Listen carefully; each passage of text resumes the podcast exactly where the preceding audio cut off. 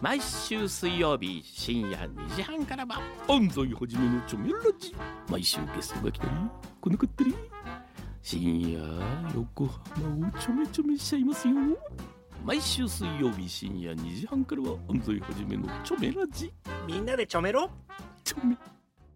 FM Yokohama Podcast.「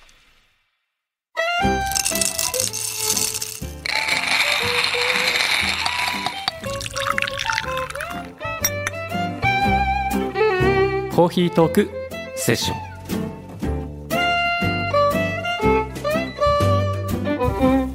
FM 横浜ポッドキャストをお聞きの皆さん。鎌倉のカフェビブモンディモンシュのマスター堀内隆です。コーヒートークセッション。この番組はあなたのコーヒータイムをもっと豊かにするための道しるべ的プログラム。毎回一杯のコーヒーとともにコーヒーを楽しむためのあれこれをお話しします。コーヒーとトークのセッションが生み出すフレーバー。どうぞ最後までお楽しみください。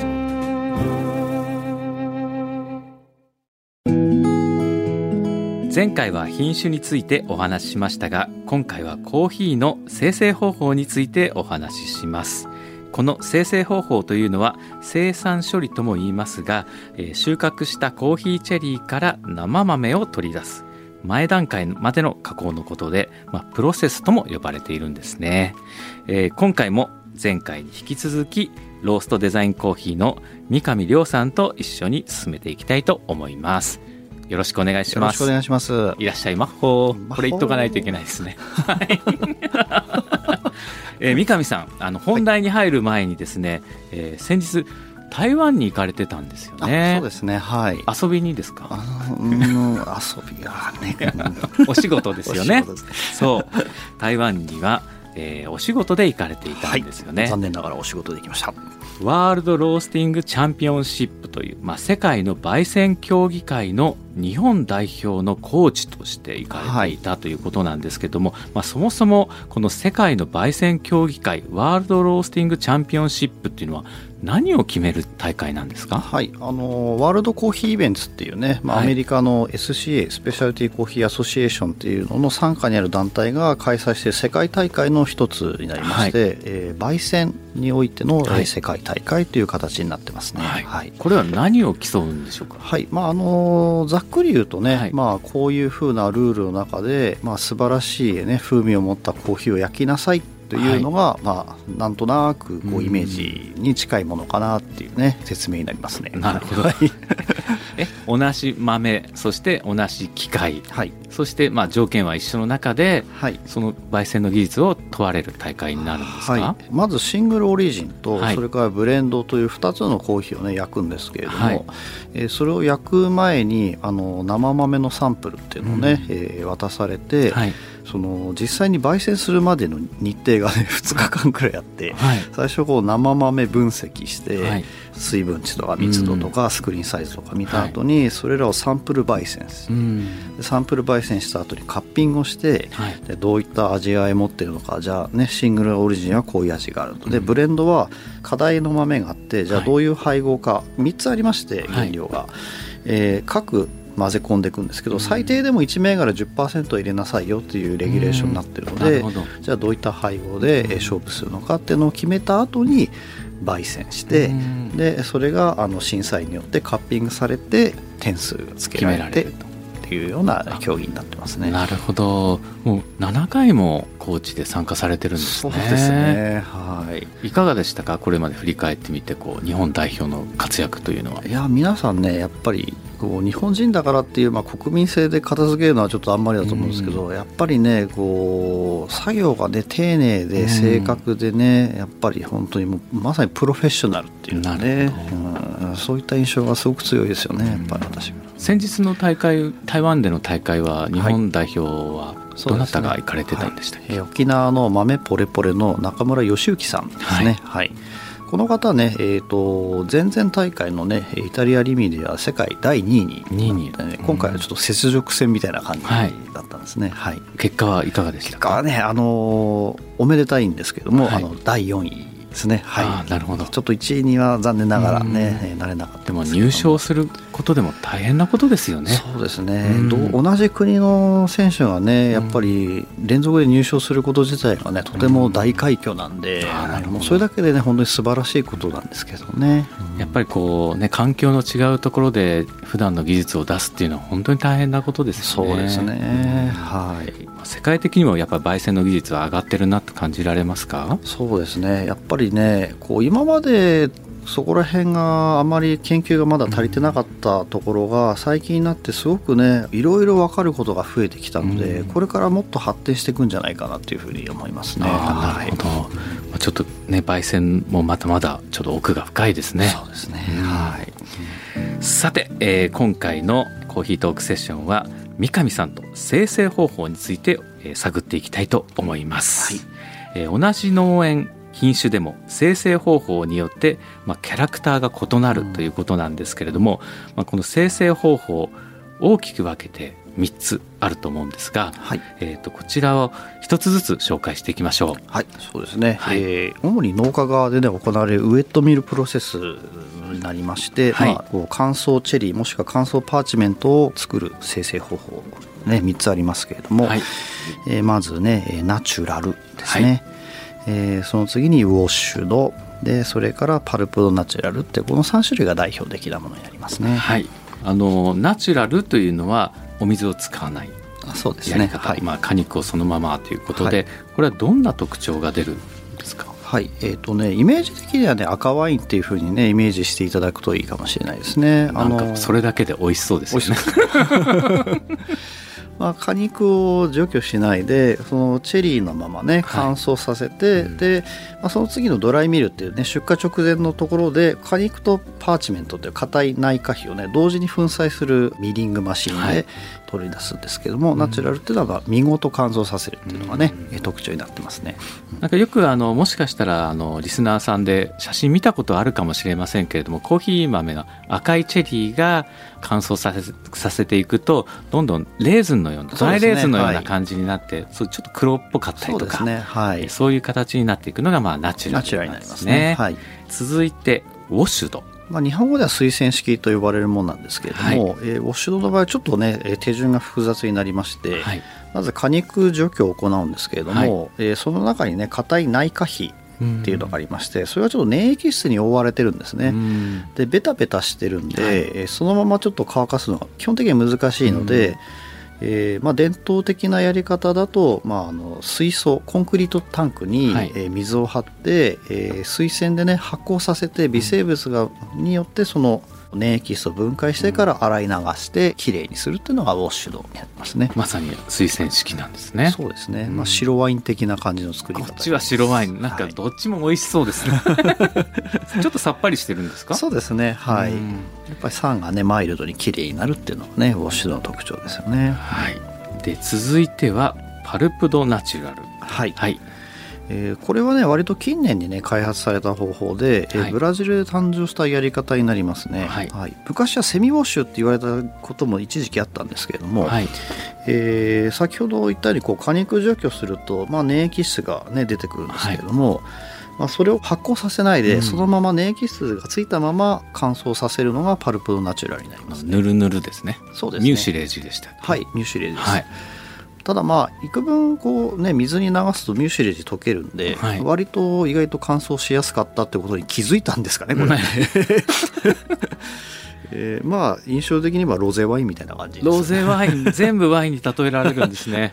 そうですでまあこのパルプドナチュラルっていう言い方も国によってちょっと違いますか？コスタリカとかだとハニープロセスって呼んでますそうですね。はいえーブラジルの場合だとねどうしてもこう生産単位が大きいんであんまりウォッシュドって一般的じゃないのでブラジルにとってはパルプドナチュラルがほぼほぼウォッシュドみたいな、ね、位置づけになってるんですね。なるほど、はい、でコスタリカではあのーもともとウォッシュドのコーヒーなんですけど、はい。あそこ結構ね環境保全にねうん。結構うるさい国なんですね。まあエコーがね、はい。うんで普通の水洗式の、まあ、ミューシレージなんかを川に流すと生態系を破壊するのです、ね。環境汚染が、はい。うん。なんで水洗式って結構環境負荷が高いんですよね、はいなんですけどパルプドナチュラルを採用すると、うん。汚水っていうのがねあんまり発生しないのでなるほど、はい。優しいんですね地球にも、はい、そういうのもありますしあとはちょっと主に味作りの観点でね、うん。えーコスタリカは、えーそういったパルプドナチュラルを発展させてでハニーコーヒーっていうね、名称でやってますね。なんかそのぬるぬるミューシレージを残す具合によってもホワイトハニーとか、はい。イエローハニーとかレッドハニーブラックハニーとかはい。キューティーハニーとかね。ないないない。キューティーはないですね。とちょっとフラッシュハニー。フラッシュハニーもないですね。で、えーまあ、その具合によって、まあ、そういった名称も出てくるんですはい。ね。、先ほどねあの堀内さんがおっしゃったそのホワイトハニーはいっていうのは、まあ、あのほぼほぼあのメカニカルウォッシュって呼ばれるものなんで、あのハニーじゃないんですけども。ウォッシュドに近い。はい、うん。まあ、なんでハニーなのって聞いたらセンターカットの部分はどうしても抜けないからホワイトハニーだって。なるほど。あコーヒー豆の,、はい。あのちょうど真ん中に来るところですね。はい。あのラインがあるんですね、はい、あとはまあねイエローハニーとか、はい。あとはレッドブラックなんかはこの粘液質の含有率が高いものになってきますね、はい。なんかあのちょうど生産国に行って農園とかマイクロミルを訪問すると乾燥させているところを見るとですね、このハニープロセスをはい。結構こうレッドハニーとかブラックハニーとかだともう豆同士がくっついちゃってる。そうですね。はい。あのなんで粘液質同士でくっついてなんか起こし雷起こしというか、はい。なんかああいう感じに近いビジュアルだなっていうのを感じましたけども、でもやっぱり香りは甘い香りがするんですよね。すごいねこう、やっぱりハニーとかなんかねそういう甘い感じのね、香りやっぱりしますよね。しますね。はい。まあ、この、えー生成方法大きく分けて、えー3種類あります。まあ、それぞれこの生成方法によって味わいもキャラクターも異なってくるというのがやっぱり面白いですね。そうですね、はい、うん。私はですねナチュラルが好きなんですよ。あそうなんですね。はい、はい。ナチュラリストという。か ちょっと違う響きに聞こえ違う。あそうです。まあ一番最初に飲んだナチュラルっていうのはやっぱりエチオピアのナチュラルを、はい。えっ、とシアトルで飲んだんですね。うん。でその時やっぱり日本ではウォシュドがやっぱりエチオピアといえば多かったので流通量が。でその時初めて飲んでちょっと衝撃を受けましてですね、うん。こんなにベリー系のコーヒーってあるんだなと思って思っていたエチオピアのイルガシェフのコーヒーだったんですけども、どっちかっていうとお花のような香りだったりとか紅茶っぽい雰囲気がしたものをイメージしてたんですけどもナチュラルを飲んだ時に本当にベリーだなと。そうですね。タイプがね変わってきますそうなんですよ、本当に同じものなんだろうかと、うん。で本当にこう精製方法一つでこんなに違うんだなっていうのが、うん。その時ちょっと衝撃を受けましたね、はい。それ以来もナチュラリスト。あそうですね。はい。三神さんはいかがですか？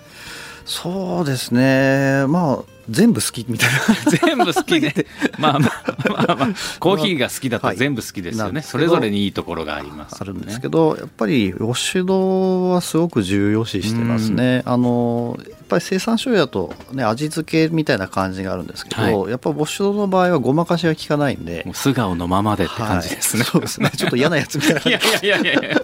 ちょっと嫌な男子みたいな感じだいやいやいやまああの本当品種のね素のキャラクターとかあとテロワールって土壌のキャラクターがしっかりわかるんでね、あのウォッシュドは結構重要視していますね。ね。私はね。はい。今注目している精製方法っていうのがやっぱウォッシュドですか？えーまあ注目してる精製方法だとどうしても最近で言われるねこう culturing っていう酵母とかで作はいった特殊発酵物と増えてきましてたね。うんはい。このアナエロビックファーメンテーションもやっぱり特殊発酵になってくるんですか？そうですね、はい。こちらは嫌気性発酵とも言われていますね、はい。もともとはそのオーストラリアのバリエスタチャンピオンのね、まあ、サーシャ・セスティックさんっていう方が、えーカーボニックマセレーションですね、っていうその炭素発酵ってねだんだん話がややこしくなってきますけど、はい。まあいわゆるボジョレ・ヌーボーとかね、はい。ああいった、あのワインの生産地で行われる発酵方法をコーヒーに取り入れたのが、うん。あのきっかけになってますね。なるほど。もうさっきから今日はワインのなんか話が多いですね、はい。そうすることによってどうなるんですか？はい。えーとまあ、酸素で活動する菌っていうのはちょっと腐敗のもとになったりとか、はい。まあ、ちょっとネガティブ系のものをね出しやすいことがあるので、まあ、そういったあの酸素で活性化する菌をこう抑えることによって、はい。え非酸素状態でまあ活動する菌ですね、によって発酵させることによって、まあ、よりベリー系統ですとか、まあ、ちょっとワインっぽいような感じのテイストを引き出すっていうのがねまあ、あのあ嫌気性発酵のナチュラルではよく取られてる方向になりますね。なるほど面白いですよね面白いですね。うんはいまあ anaerobic fermentation 一つとってもいろんなねこの間のアナエロと違うなとかねうんいろいろ国とかやってるマイクロミルによって違ったりしますけどねね。うんはい。というわけで三神さんも実はお店でちょっと精製処理じゃないですけどもユニークなコーヒー出されてる。はい、そうですね。ね。やってますね。まあちょっとインフュージョンコーヒーっていうね、まあ、はい。インフュージョン、まあ、英語圏だと infused って言ってね、はい。こう、他のね、成分をこう浸透させるっていう意味があるんですけれども、うちではちょっとね、こうインフュージョンコーヒーというシリーズでスピリッツとか、はい。ウイスキーですね、うん。えーラム酒とか、はい。そういったものの香りを、えーコーヒーに浸透させて、えー焼き上げるというインフュージョンコーヒーっていうのをやってますね。このコーヒー初めて飲んだ時にさっきあのお話ししましたけどエチオピアのイルガチェフのナチュラル飲んだ時以来の衝撃で コーヒーでこんなに美味しいコーヒーがそしてね味の引き出し方ってあるんだなと思ったのが、三上さんのあのローストデザインコーヒーのインフューズドコーヒーだったんですよね。ということで今日三上さんにインフューズドコーヒーをお持ちいただいたので、はい、ここからドリップしていきたいと思います。はい、ぜひ。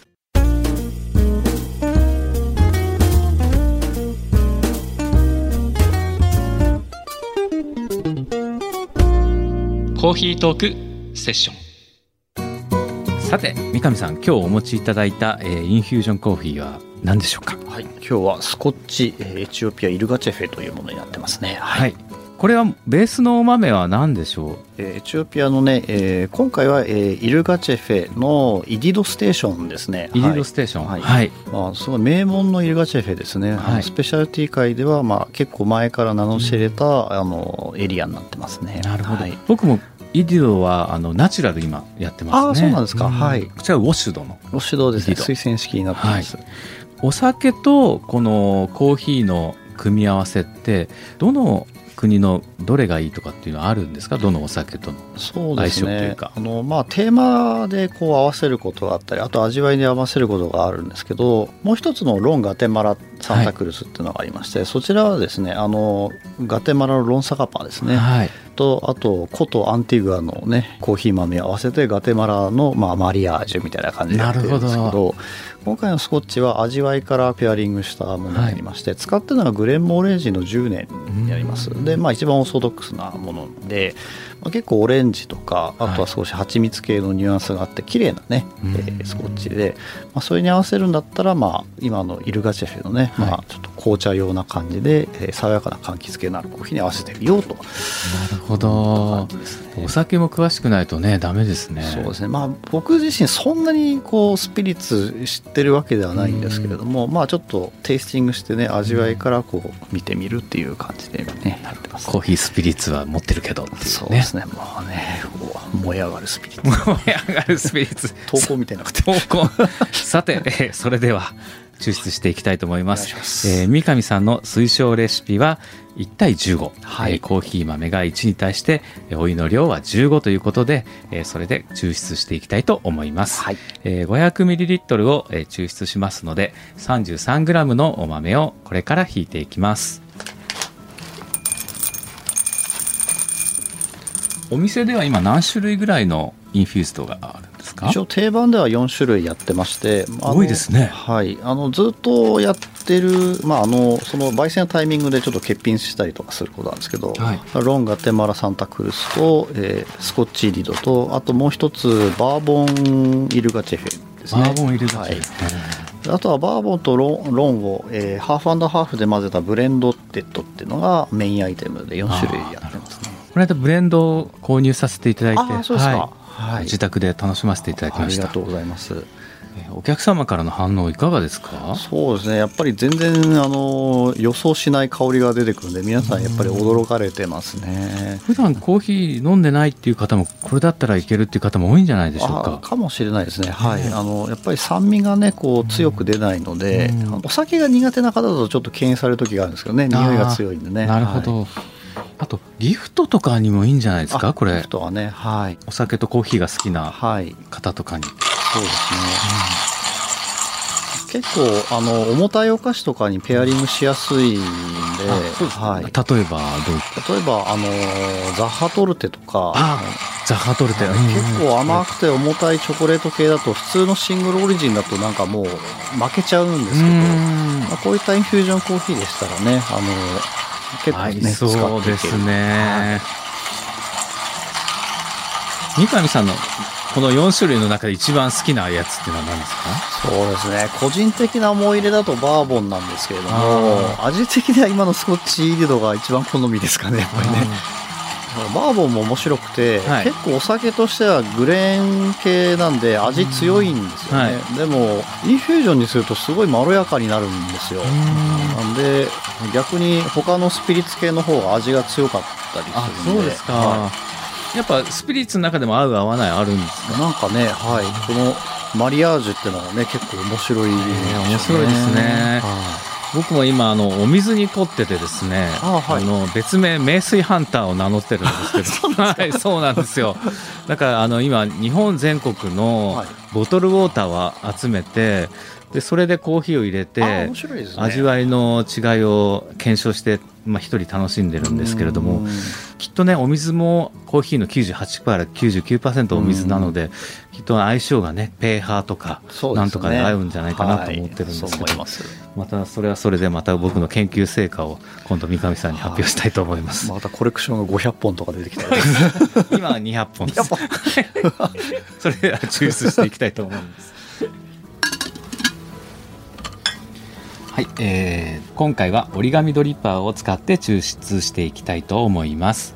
えー今ドリッパーに、えーペーパーをセットしてお湯をかけてリンスをしました。これからコーヒーの、えー粉をドリッパーに入れていきます。もう引いてる時からですね、このスタジオ中がすごい香りが良くて、この香りだけでね、なんかお菓子食べられそうな 感じですよね。まずは蒸らしのお湯を入れていきます。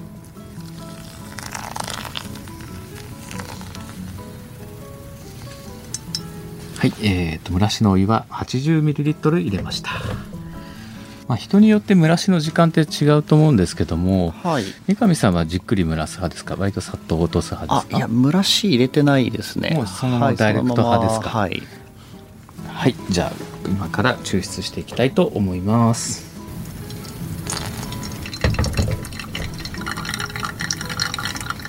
ハンドドリップしてる時のこの音と香りっていうのは本当にいいですね。そうですね。癒されますね。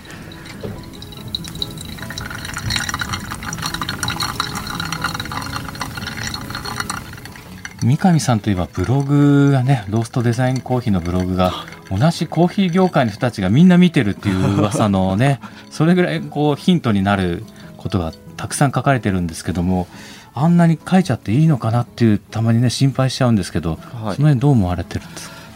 なんかいろんな考え方があると思うんですけどね、なんかそういう情報にそこまで価値がないかなって僕自身は思ってて、うん。やっぱりもうインターネットとかもありますんで、知れる情報はいくらでも取れる時代になったかなと思うんですね。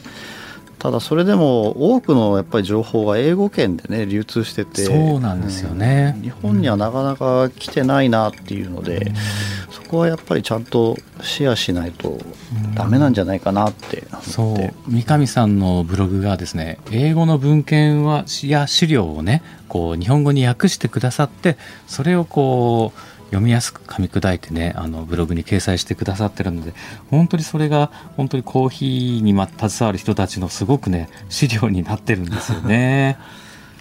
あと私自身ね商社にいたんでね生産地の状況とか、ね、そういったものをねは知ってはいるんですけどやっぱりちょっとロースターさんの方にまでちゃんと降りてないなっていうのがあって、まあ、それでまあテロワールシリーズとかねそういうねヘロ編っていうのをねこう執筆してこうもう Google マップを見ながらこうずっとこう場所の名前を探してポチポチやってるんですけどね。だってロースターまで降りてないってことはコーヒー愛好家の人たちまでも降りてないってことですもんね。そね。の下のね、はい。やっぱワイン好きだったらねこうブルゴーニュにどういう土地があってとか村があってっていうのは結構みんな知ってたりするんですけど、コーヒーだとねやっぱりわからないですよねまだね。まあそうですよね。はい、えー抽出完了いたしました。それではいただいていきたいと思います。いやー、本当にいい香り。本当にスタジオ中がスコッチの香りとエチオピアの香りに包まれております。はい。量はどのくらい入れますか？あもうスコッチ。スコッチ。スコッチだけ。いや、大盛りにしました。全然スコッチじゃない。はい、じゃあどうぞ。恐れ入ります。当に香りがいいですね。ねふわーって感じですね。じゃあ私もいただきたいと思います。はいいただきます。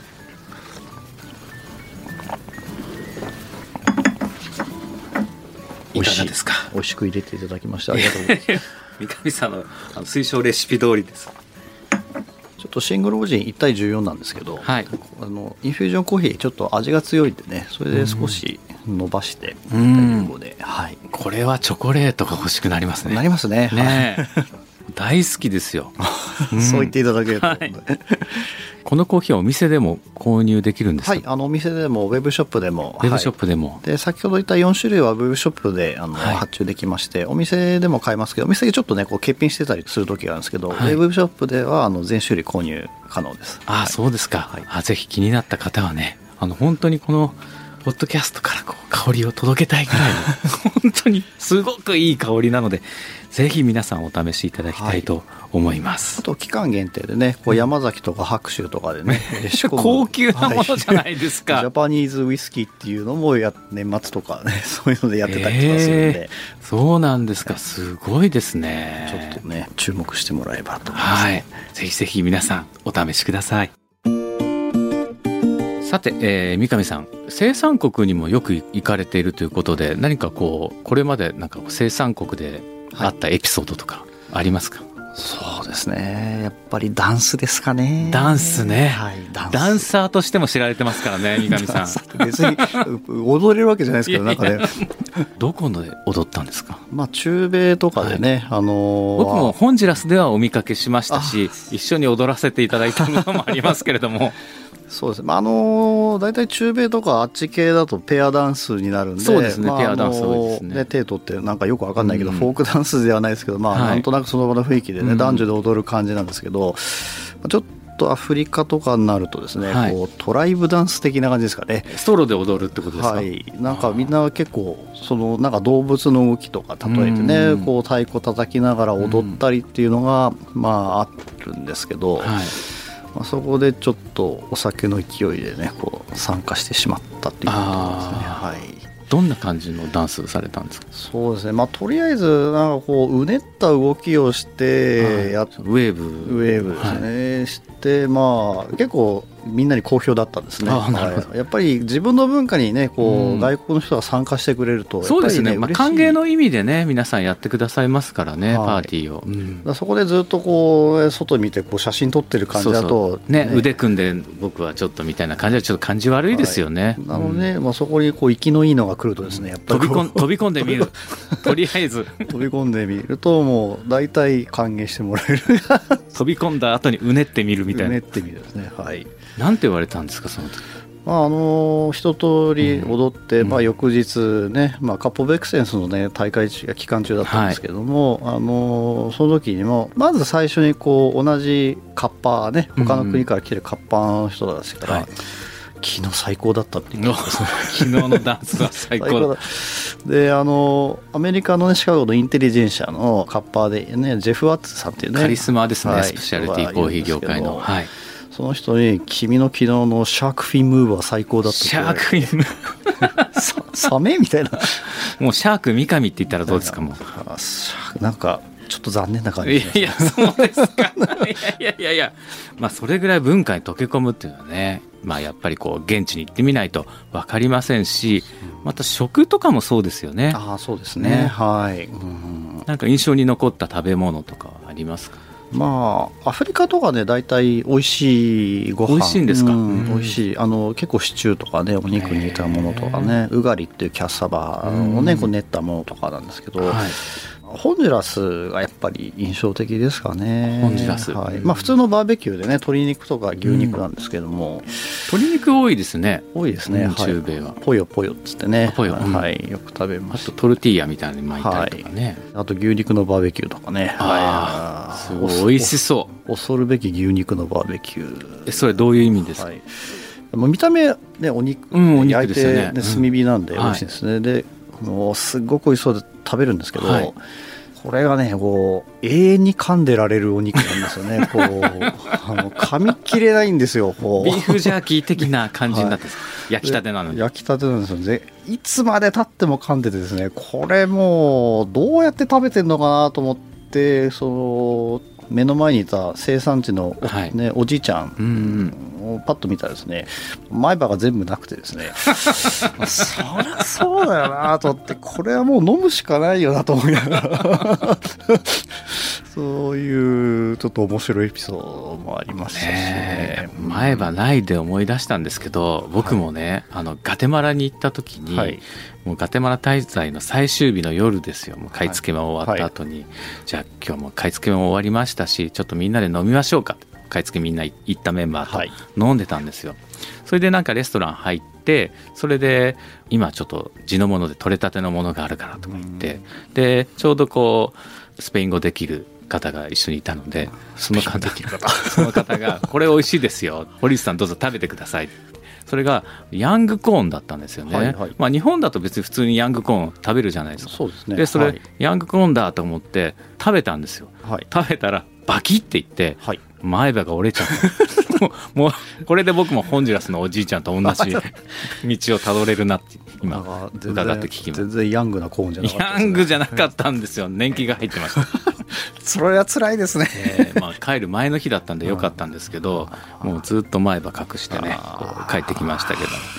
まあいろいろありますね。ね。面白いエピソードもね、産地行くと何かしらネタがちょっと増えちゃうかなってあり本当ますよね。ですね。いやー本当に楽しかったです。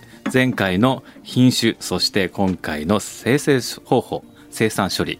本当にたくさんの興味深いお話を2回にわたって、えーローストデザインコーヒーの三上亮さんと一緒にお届けしました、えー三上さんからお知らせなどあればお願いします。はい、えーそうですね、あのー2023年、えー向岡遊園登戸の方に、まあ、新しいお店をえー出したんですけれども、えーそちらの方でもあのこちらのインフュージョンコーヒーっていうのはね、あのー抽出してお出ししてますんで、えーぜひねこのインフュージョンコーヒーとお菓子のペアリングを楽しんでいただきたいなというふうに思ってますね、そちらのお店の名前は？はい、B サイドと言いますね。これ B 面っていう意味ですね。あそうです。はい。レコードのね、はいそういう意味も込められてるんですか？あそうですね。あのうちの社長ですね妻が、あの決めて、まあ、それまで僕はコーヒーアビスだとかなんかちょっと痛いような名前の候補を出してた時に それはあかんということで B サイドっていうふうに。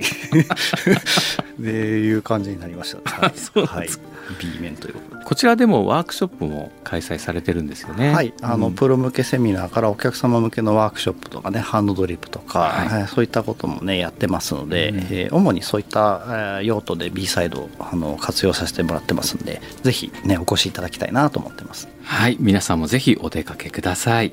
2週にわたってありがとうございました。あこちらこそありがとうございます。コーヒーの三上亮さんでした。ありがとうございますさてコーヒートークセッションでは番組の感想あなたからのコーヒーにまつわる思い出や好きなコーヒー店の話マスターや店員さんとのほっこりエピソードなどもお待ちしています。宛先は cts.fm 横浜 .jp cts.fm 横浜 .jp までお願いします。コーヒートークセッションは各週月曜日の夕方5時頃更新されます。ぜひお聞きのアプリでこの番組をフォローしてくださいね。さてここでお知らせです、えーついに番組オリジナルグッズができました。パチパチパチパチパチパチパチということでですね、えー皆さんからリクエストの多かったドリップパックです。これは本当に便利ですよ。ドリップパックはお湯さえあれば器具がいらないという。まあコーヒーカップの上にちょんと乗せて上からお湯を注ぐだけでどこでも美味しいコーヒーが飲めるというドリップパックになっています。えこちらはですねリモン酒エリスグリの高級豆をふんだんに使った贅沢なブレンドコーヒーとなっています。本当にこれ使っちゃっていいのっていう豆を使いましたのでぜひぜひご期待ください、えー1月の8日月曜日から販売をスタートいたします。カフェビブモンディモン酒店頭およびディモン酒ウェブショップにて発売をしますので、えー皆さんよろしくお願いいたします。価格は5個入り1100円。10個入り2200円です。カフェビブモンディモン酒店頭ではバラ売りもいたしますのでぜひぜひご自宅やオフィスそしてコーヒー好きな方へのギフトにもご活用ください。それではまた次回美味しいコーヒーを用意してお待ちしています。コーヒートークセッション。お相手は鎌倉のカフェビブモンディモン酒のマスター堀内隆でした。本日もご来店ありがとうございました。